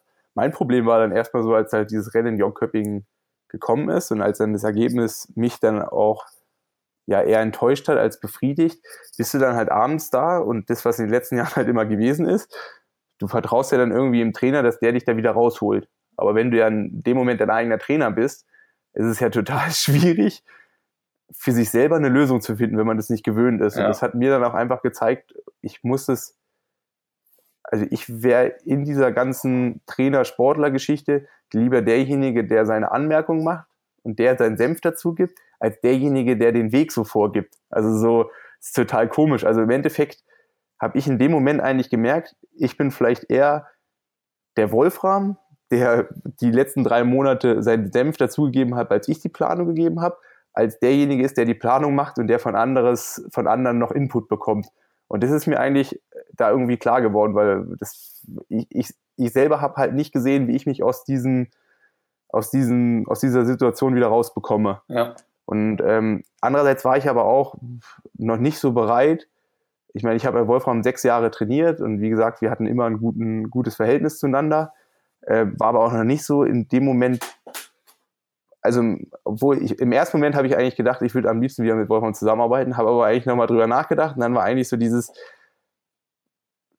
war eigentlich so dieses, ich würde ganz gerne mit Wolfram irgendwann nochmal zusammenarbeiten, aber noch nicht jetzt. und ähm, habe eigentlich so dieses, ich, eigentlich würde ich ganz gerne nochmal irgendwie was anderes ausprobieren. Und es hat ja ähm, dazu geführt, dass der, ähm, dass Björn von Stubbs mich quasi bis Lanzarote halt auch unterstützt hat. Ähm, auch mir alle Pläne so weit geschrieben hat, was halt auch super gut funktioniert hat. Wir haben uns einfach super gut auch verstanden. Es war halt auch komplett, ähm, komplett etwas anderes und es war halt auch cool für mich zu sehen, dass es auch auf eine noch andere Art und Weise geht, also auch noch mit einem anderen Ansatz. Ähm, aber ich habe halt in der Phase halt auch gemerkt, so dass dieses erste Bauchgefühl, was ich eigentlich in Jon Köpping hatte, dass ich eigentlich ganz gern mit Wolfram irgendwie was zusammen machen würde und gleichzeitig halt auch im Freiburg ja immer schon in diesem täglichen Austausch mit ihm, ähm, mit ihm war, weil wir ja auch hier die durchgängig immer zusammen Schwimmtraining, der teilweise so zwei, drei Einheiten auch noch betreut. Ähm, war halt so dieses, diese, dieses Bauchgefühl, was ich hatte, es hat sich immer mehr dahingehend bestätigt, dass ich mir gedacht habe, ich würde es eigentlich ganz gerne nochmal mit ihm probieren. Und so hat es dann eigentlich auch, oder dass sich das für mich einfach noch richtiger anfühlt. Und das hat dann quasi auch dafür geführt, dass, ähm, dass ich dann quasi nach oder zur, zur neuen Saison, jetzt zur 2019er Saison im November dann wieder angefangen habe, bei Wolfram zu trainieren. Und ähm, ja, ist natürlich jetzt auch, ist jetzt auch gut, dass wir auch mal zwei Jahre eine Pause hatten. Ähm, das bringt so ein bisschen frischen Wind rein. Das ist, wir haben jetzt auch in den letzten halben Jahr schon deutlich was anderes gemacht wie vorher. Ähm, und ich denke halt auch, dass das auf jeden Fall ein richtiger Schritt gewesen ist. Halt auch, dass mir es auch einfach gut tut, wieder einen Trainer vor Ort zu haben. Wieder auch ähm, so etwas wie eine Trainingsgruppe, weil ich trainiere hier auch mit den, mit den, mit den Landeskaderathleten ähm, zusammen, die mir im Schwimmen dann um die Ohren schwimmen und einfach auch ja, irgendwie so eine coole Atmosphäre herrscht und dann auch einfach eine gute Stimmung ist, wo ich halt auch gerne hingehe und auch ganz gern ja, einfach eine Truppe um mich rum habe.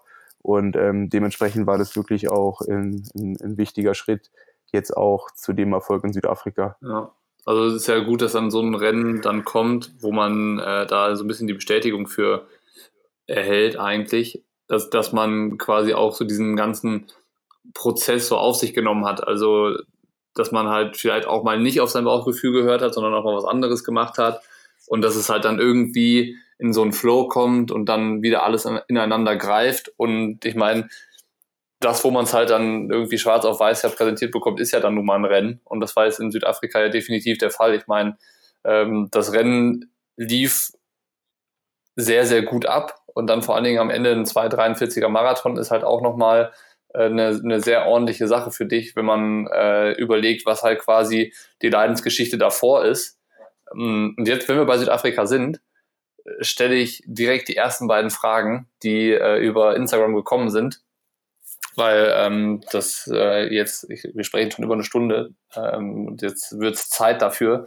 Ähm, aber, aber war ja, no, short, no Shortcut. Ja, eben. Ähm, also die erste Frage ist, ähm, ob du dich beim Marathon auf den ersten Metern, wo du mit Maurice und Andy zusammengelaufen bist, ob ihr euch da unterhalten habt oder ob da quasi einfach nur gehechelt wurde. Ja, also eigentlich, ich hatte ja noch nie die Situation, dass ich im Ironman irgendwie länger mit einem zusammengelaufen bin, ne? Aber ich, äh, wir sind ja eigentlich mit Abständen so ein bisschen rausgelaufen. Also der Josh ja vorne ein bisschen, ähm, bisschen mehr Abstand zu, zu Maurice, der musste ja dann irgendwie seinen Schnürsenkel noch zumachen. Und dann war ich quasi Zweiter und Maurice und der Andi Dreiz, die sind ja in den ersten zwei Kilometern auch nicht aufgelaufen. Und ich meine, ich habe ja schon auf die Uhr geguckt und habe schon gemerkt, dass es eigentlich, was wir hier gerade machen, das ist ein, ist ein Ding der Unmöglichkeit. Aber so ist ja irgendwie im Ironman äh, die Hoffnung stirbt ja zuletzt. äh, von daher, wir sind, klar, man, man, läuft immer zu schnell los, aber es war jetzt nochmal ein, ein, ein Tacken mehr. Und ähm, die Situation, die war eigentlich dann schon cool. Also so zwischen zwei und fünf Kilometer eigentlich. Ich meine, der Josh hat uns nur kurz begleitet, aber wir waren halt wirklich zu viel zusammen. Und äh, mit, äh, mit, mit Maurice und Andi bin ich ja dann wirklich drei Kilometer gelaufen. Ja. Aber ich glaube, zu dem Zeitpunkt wussten wir halt auch alle, dass wir gerade zu schnell laufen oder das, was wir gerade machen, dass das äh, eigentlich, eigentlich nicht zielführend ist. Aber hat da nicht mal einer Ähm. gesagt, so jetzt lass mal einen Gang rausnehmen? Also eigentlich ist ja dann bescheuert. Ja, also ähm, ich meine, wenn man es genau sieht, ähm, man sieht ja auch, es- der Wind kommt, kam da von vorne. Also sieht man auf Aufnahmen natürlich schwer. Aber ich habe mich ganz am Anfang direkt hinten erstmal einsortiert. Also so die Pace, die hat erstmal Andi prinzipiell gemacht, Maurice gemacht. Echt? nee, nee, also Andi ist erst ein bisschen später reingelaufen und prinzipiell die ersten Kilometer ist äh, Maurice eigentlich vorne gelaufen. Und dann ist es irgendwann geswitcht und dann bin ich zusammen mit dem Andi vorne gelaufen. Und Maurice war ja dann auch der Erste, der, ähm, der seinen eigenen Stiefel weitergelaufen ist. Ähm, aber es war dann halt, ähm, also man redet da nicht nee. miteinander, oder?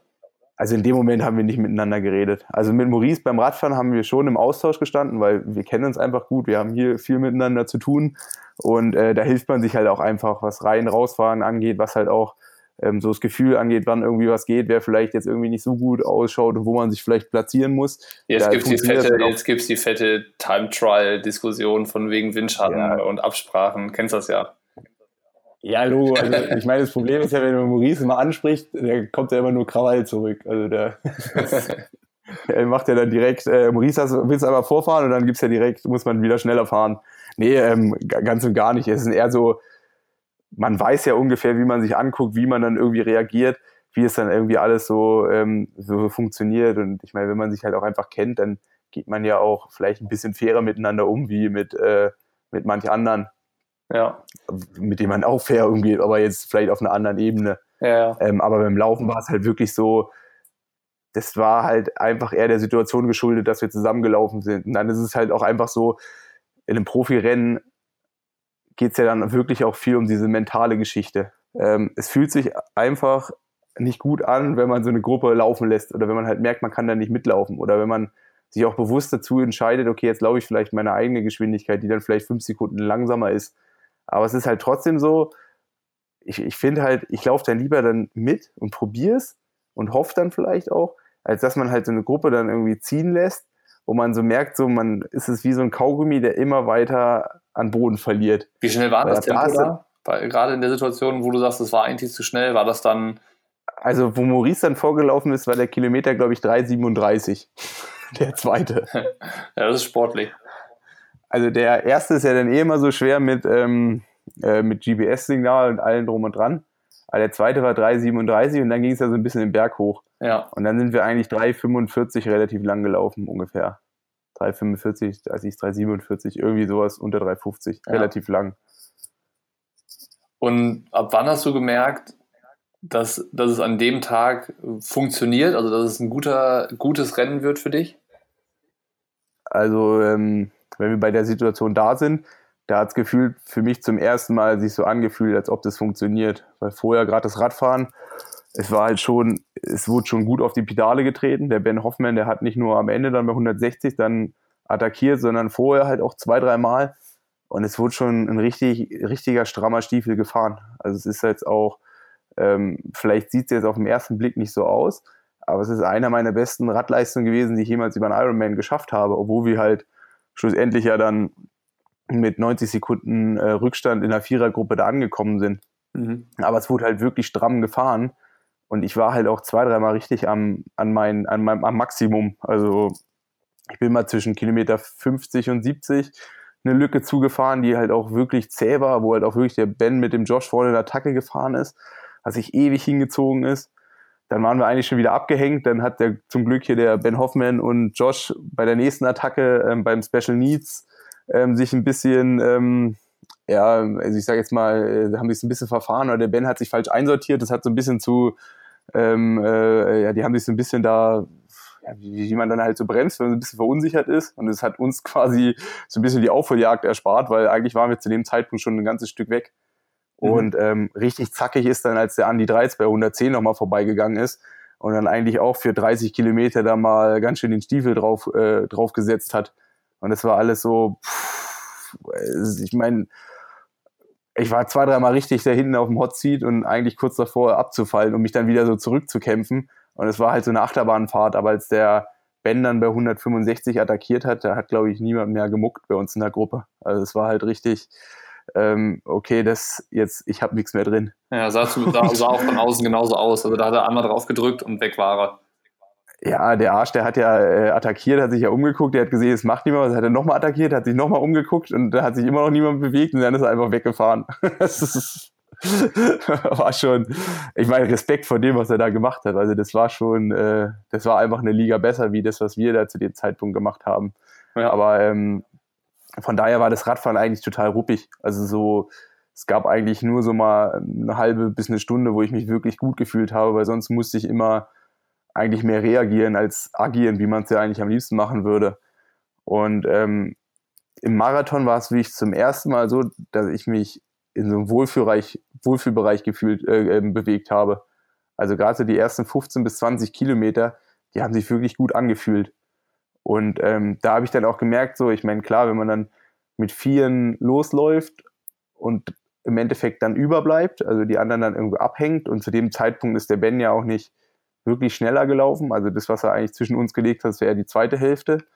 Ähm, das ist dann schon so, wo man so merkt, okay, das ist heute, ist heute ein guter Tag. Und dann ist dann schon, wenn man fünf, fünf Kilometer Schritten eigentlich sich so ein Ziel nach dem anderen abhakt, so das erste halt Hawaii-Quali, das war dann eigentlich klar, als der Josh dann äh, ein bisschen verloren hat. Das nächste war dann irgendwo ähm, ja, Podium, das war dann, als, ähm, als Maurice und Andy ein bisschen an Boden verloren haben. Und das letzte war dann halt, okay, der Michi weiß, der kommt auch nicht mehr näher. Es ist jetzt sogar ein zweiter Platz. Und das motiviert einen dann natürlich extrem. Und dann ähm, ist es halt so ausgegangen, wie es ausgegangen ist. Obwohl jetzt, ich meine, wir waren ja letztes oder vor zwei Jahren zusammen in Südafrika. Du kennst ja da so ein bisschen die Winde. Aber dieses Jahr war es noch extremer wie, in den, wie, wie, wie das, was ich bisher kannte. Ja. Also so, es, es hatte halt so einen abartigen Gegenwind auf so einem vier Kilometer Stück unten. Also immer das letzte Stück von der Runde und das erste Stück von der nächsten Runde. Da hat so draufgezogen. Also es war halt abartig. Also man ist wirklich hin oder diesen Stück raus ist man 15 Sekunden langsamer gelaufen wie das Stück zurück. Und es hat auch noch deutlich mehr weh getan. Ja, diese, dieses halt Jahr, ähm, dieses Jahr war ich ja nicht, nicht an der Strecke, sondern ich stand am Handy auf einer Raststrecke, äh, auf, einer, auf einer Raststätte ähm, und habe dann auf dem Handy-Display das geguckt äh, mit, äh, mit Tamara zusammen. Und dann so die letzten 200 Meter, ich meine, da war die Freude natürlich schon groß, weil wir wussten dann auch, okay, funktioniert heute und irgendwie geil, dass es alles so gekommen ist. Ähm, und man hat ja auch so richtig angesehen, dass irgendwie auf den letzten 200 Metern immer mehr Steine von deinem Herzen gefallen sind. Irgendwie ähm, Kannst du uns nochmal erzählen, wie das so gewesen ist? Äh, weil ich habe ich hab gesagt, ähm, ich glaube, der heult. Weiß ich gar nicht. Ich kann mich ja auch nicht mehr an alles erinnern. ist, ähm, ich meine, das, das, in, in so Momenten kommt ja dann wirklich irgendwie alles hoch. Also so, man ist irgendwie körperlich hinüber und ich meine, man oder ich habe ja eigentlich ein halbes Jahr auf das so hintrainiert und irgendwo hat sich das ja auch angefühlt, ähnlich wie vielleicht 2017, dieses okay, das ist vielleicht jetzt auch nochmal eine der letzten Chancen, nochmal so auf diesen Zug nach ganz vorne aufzuspringen. Also so, ich meine, hätte ich jetzt die Hawaii-Quali nicht mehr geschafft, dann hätte das wieder so ein, also es war wirklich noch so, wo ich wusste, okay, das, das, das ist jetzt, also so bin ich morgens auch in das Rennen reingegangen bin, das ist jetzt nochmal die Möglichkeit, äh, mir quasi die Träume von Hawaii, die irgendwann mal ganz weit weg gewesen sind, die nochmal irgendwie zu erfüllen. Und dann, wenn, ich meine, man hofft immer, aber dann, wenn man das eigentlich merkt, okay, das kann einem jetzt niemand mehr nehmen, da, fällt, da fallen einem schon ein paar Steine vom Herzen. Gerade halt auch, ähm, ja, Profisport ist ja nicht immer ganz so einfach. Ähm, und dann, ja, als ich mit Wolfram dann abgeklatscht habe, ich glaube so einen Kilometer vom Ende, und dann realisiert man das alles so, das war schon, also das war schon cool. Also im Ziel habe ich mich ja noch zusammengehalten, aber ich, also so, ich sag mal, im Zielkanal selber, aber ich habe danach für mich halt einfach auch fünf Minuten gebraucht, also um das alles dann so ein bisschen mal zu realisieren, weil ähm, ja, gerade so dann die Rennen hinten raus, wo man dann eigentlich eher enttäuscht wurde und man stellt sich ja die Frage, kriegt man das alles nochmal hin? Und dann kriegt man es dann nochmal hin und ich kann ja auch mit Recht behaupten, das ist jetzt auch ja kein, kein kleines Rennen gewesen oder so, es waren ja jetzt auch keine, ähm, keine schlechten Athleten am Start, sondern eigentlich eher ganz im Gegenteil, sondern ich habe mich da irgendwo auf einer Ebene behauptet, wie ich, wie ich das früher halt auch gemacht habe. Absolut, das, das war ein Weltklasse-Rennen von der Besetzung.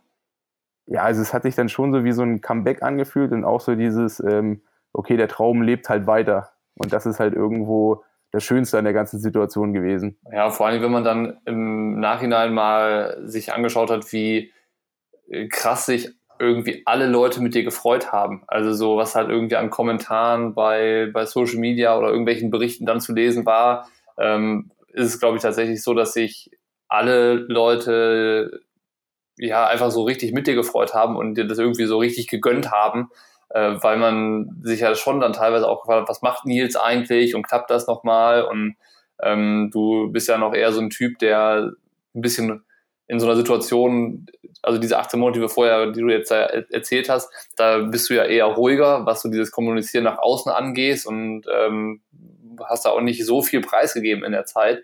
Ähm, und sich dann irgendwie mit so einem Rennen zurückzumelden, das ist, glaube ich, äh, für die Leute, die dann ja dich so, weiß ich nicht, als Interessierte oder auch als Fans oder so verfolgen, äh, halt auch ein geiler Moment. Also so zu sehen, was halt im Triathlon so alles möglich ist, weil das ist, das ist ja so eine Geschichte, die schreibt der Sport. Und das ist halt, glaube ich, für die Leute einfach geil mitzubekommen und äh, dann, dann ist die Freude halt irgendwie umso größer. Und ähm, ich, ich glaube auch, dass, dass es halt irgendwie komischerweise bringt einem sowas ja Sympathiepunkte. Also eigentlich ist es ja, wenn man äh, es hart und ehrlich sagt, ähm, hast du deinen deinen Job einfach nur gemacht, aber irgendwie ist es dann, glaube ich, so dieser Kampfgeist und dieses äh, mit irgendwie Rückschläge verarbeiten und wieder stärker hervorkommen. Das ist halt irgendwas, was, glaube ich, Leute einfach krass inspiriert und selber auch motiviert. Und ich glaube, das hast du mit dem Rennen in Südafrika auf jeden Fall auch geschafft. Also ganz unabhängig von dem, was, was es halt für dich bedeutet und äh, sportlich äh, für dieses Jahr auch heißt, dass du, dass du beim Ironman Hawaii wieder starten kannst und so weiter. Ähm, das ist, glaube ich, halt auch nochmal so irgendwie ein krasser Impact, der dadurch entsteht, ähm, wenn, wenn man so ein Rennen dann äh, mal danach halt noch verfolgt, was halt so die Reaktionen sind.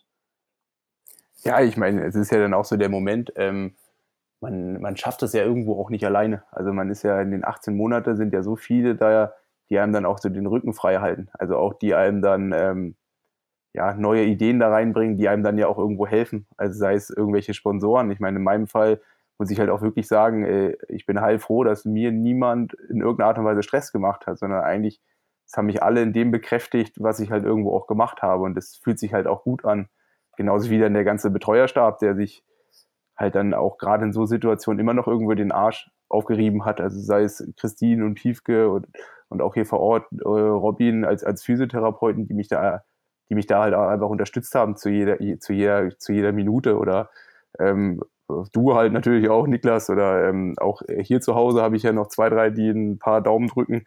Hm. Ähm, und das ist halt einfach auch ein, ein, schöner, schöner Moment, also wo man dann halt auch einfach weiß, okay, es, es macht jetzt wieder Sinn oder man kann irgendwo auf seine Art und Weise zurückgeben. Ja. Und ähm, klar hat es mich natürlich auch gewundert, ähm, wie viel jetzt so an sich dann auch eingeprasselt kam, so an Nachrichten. Also ich meine, ähm, es ist schon komisch. Ich meine, ich habe rot gewonnen und ich kann wirklich sagen, es kam jetzt deutlich mehr an Nachrichten von außerhalb, wie es halt vielleicht damals gewesen ist.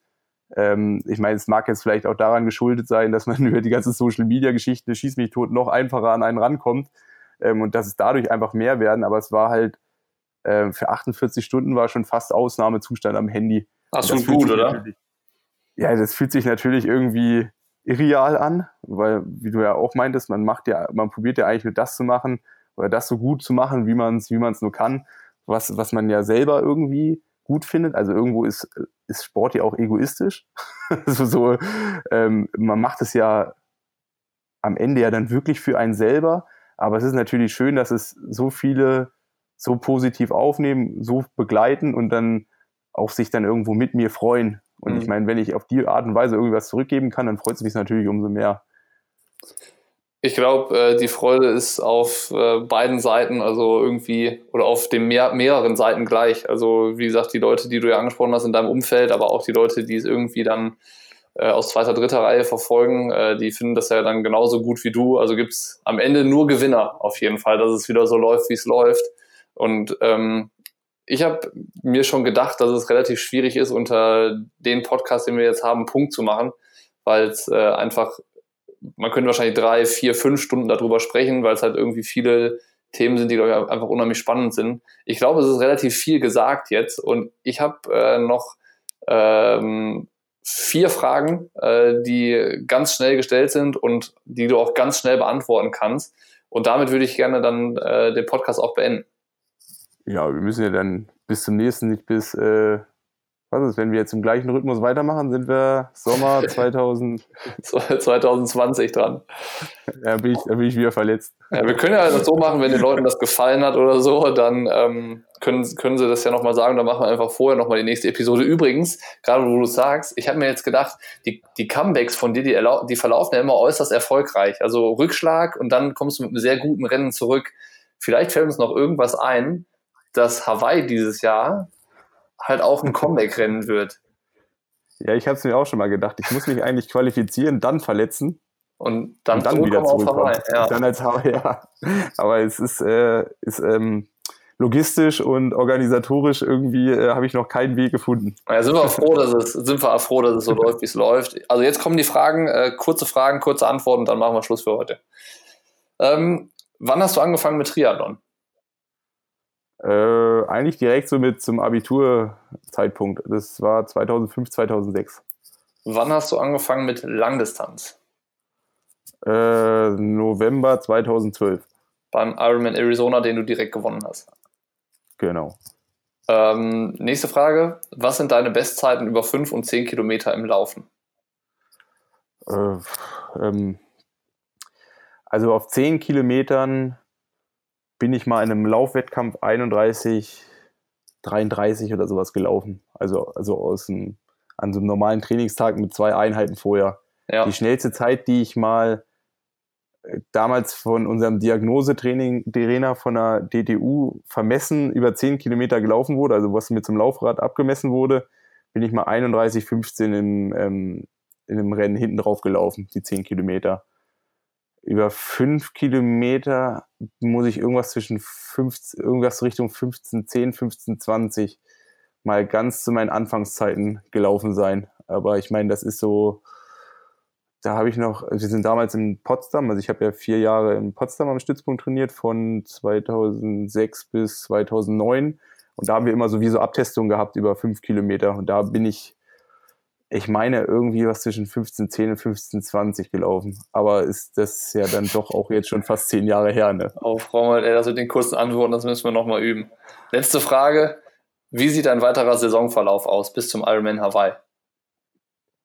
Ähm, äh, gute Frage. Ähm, also ich werde in St. Pölten, also ich habe mir jetzt vorgenommen, hier mehr Rennen zu machen in nächster Zeit. Und ich würde ganz gern alle Rennen, wo ich gute Erfahrungen gemacht habe, dies Jahr auch nochmal machen. Äh, also St. Pölten wird wahrscheinlich das erste sein. Hast du gewonnen 2017?